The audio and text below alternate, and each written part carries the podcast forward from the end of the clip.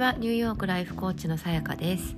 えーと、今日もですねいただいたリクエストについてあのご回答したいなと思うんですが、えーとまあ、私が前働いていた会社で、えー、辞めていく人残る人の差はどんなもんですかと優秀な人は何割でしたか、えー、夫の駐在、えー、帯同後にどんな道に進むか悩んでいて、え結局また大手企業を選びそうですと。えーと、これだというものを見つけられてないので前職の延長のキャリアになりそうです。まあ、転職に関連したお話聞きたいですということでありがとうございます。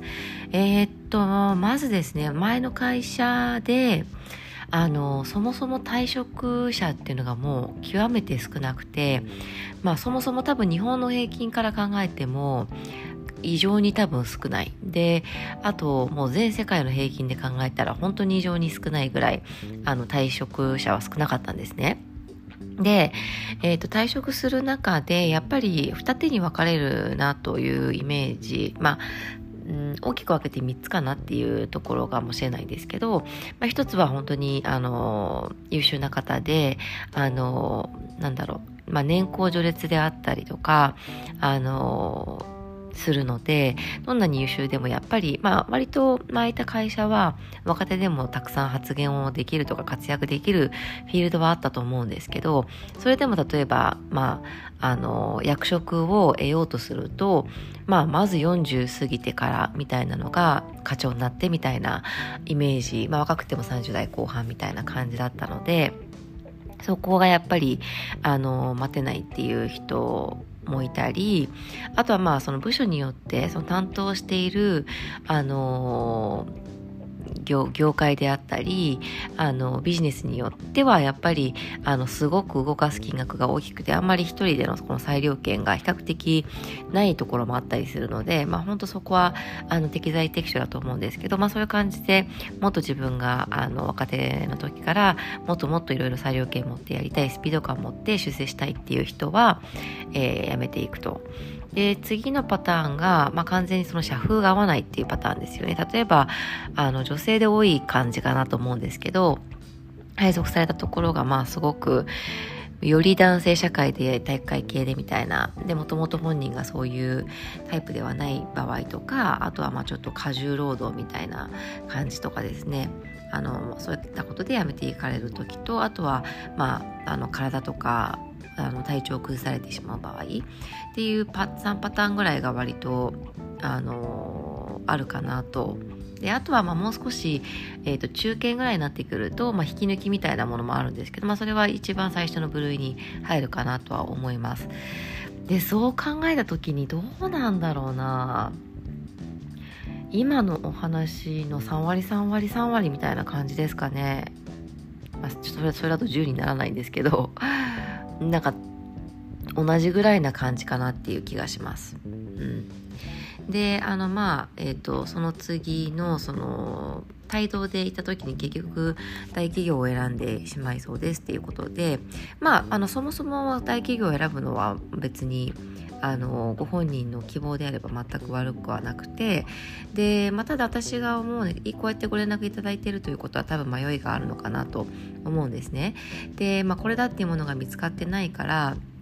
あのおのずと前職の延長のキャリアになるということなんですけどまず何か私が思ったのはせっかくあの一回ご退職されて別の会社で働くっていう機会なのであればなんか他にやってみたいことがあるならチャレンジしてみてもいいんじゃないかなと思うんですね。でそもそもその帯同で、えーと行く場合であの、まあ、仕事ができないっていう中妻いわゆる中妻の方であればあの仕事がその旦那さんの、えーと、会社の都合でできない場合もあればそもそもビザがその働いちゃいけないあのっていうケースもあると思うんですね。だからその帯同中は、まあ、仕事がある程度あのなんだろう継続性がなくなる。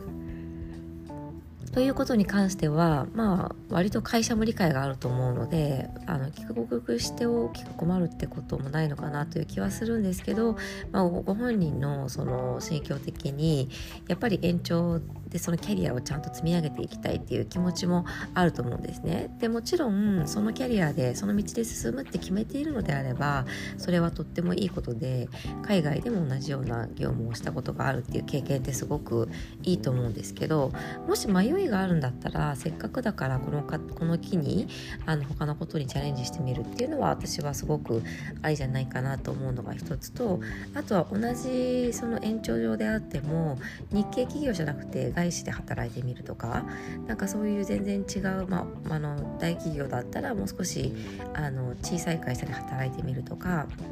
なんかそういうチャレンジをせっかくだからあのしてもいいのかなというのはあの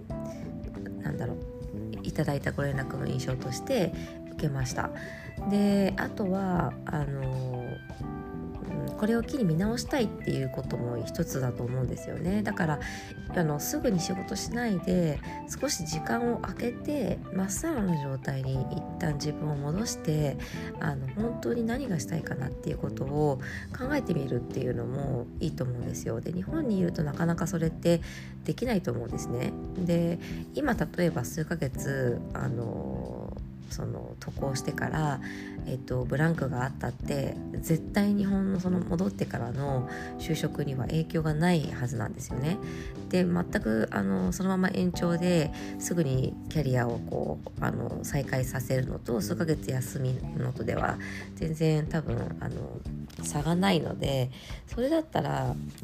せっかくのこのチャンスと捉えてあのちょっと休んでみて、まあ、1年とかでもいいと思うんですよね。ねでその間に例えばいろんなあの業界の人とネットワーキングをしてみるとかいろんなその今まで出会わなかったような人と多分海外に行くと会うチャンスもあると思うんですよねあの他のチューズマの方も含めて。でそういうなんかその他のチューズマの方であったりあとはコミュニティに入ってみたりあの今までとはこう違う人たちと会って話してみることであそんな価値観もあるんだとかそんなこともできるんだとかあこんな仕事もあるんだとかあこの会社結構いいかもとかそういうヒントが外から入ってくると思うんですよね。で一人だとなかなかあのそれこそコーチングを受けたりしない限りあのなんだろうな今までと違う環境に身を置いた時点できっと今までと違うことは感じると思うのでそれはそれでいい発見があると思うんですよね。だけどやっぱ自分一人で得られる到達できることってある程度やっぱ限りはあると思っていてあの私もやっぱりあのコーチングにありつくまで自分でずっと考えてましたけどやっぱり同じとこぐるぐるぐるぐる何年間もしていたのであのちょっともったいないかなっていう気がするんですよね。まあ、それだったらそのコーチングを受けるとかあとはもうあの積極的にいろんな人に会って自分ではなかなかあのできない発想の情報を入れていくっていうのはすごくポイントなんじゃないかなと思います。でこれ多分日本にまた帰ってあのキャリアスタートするとなかなかこんなこうあの数ヶ月とか1年とか2年とかあのブランコを作るっていう心境あの実際はできると思うんですけどそういう心境に持っていくのがなかなかハードルが高くなってしまうと思うのであの今迷われているのであればぜひぜひそういう時間をあの取って考えていただけたらいいんじゃないかなというふうに思います。えー、ご回答になってますでしょうか、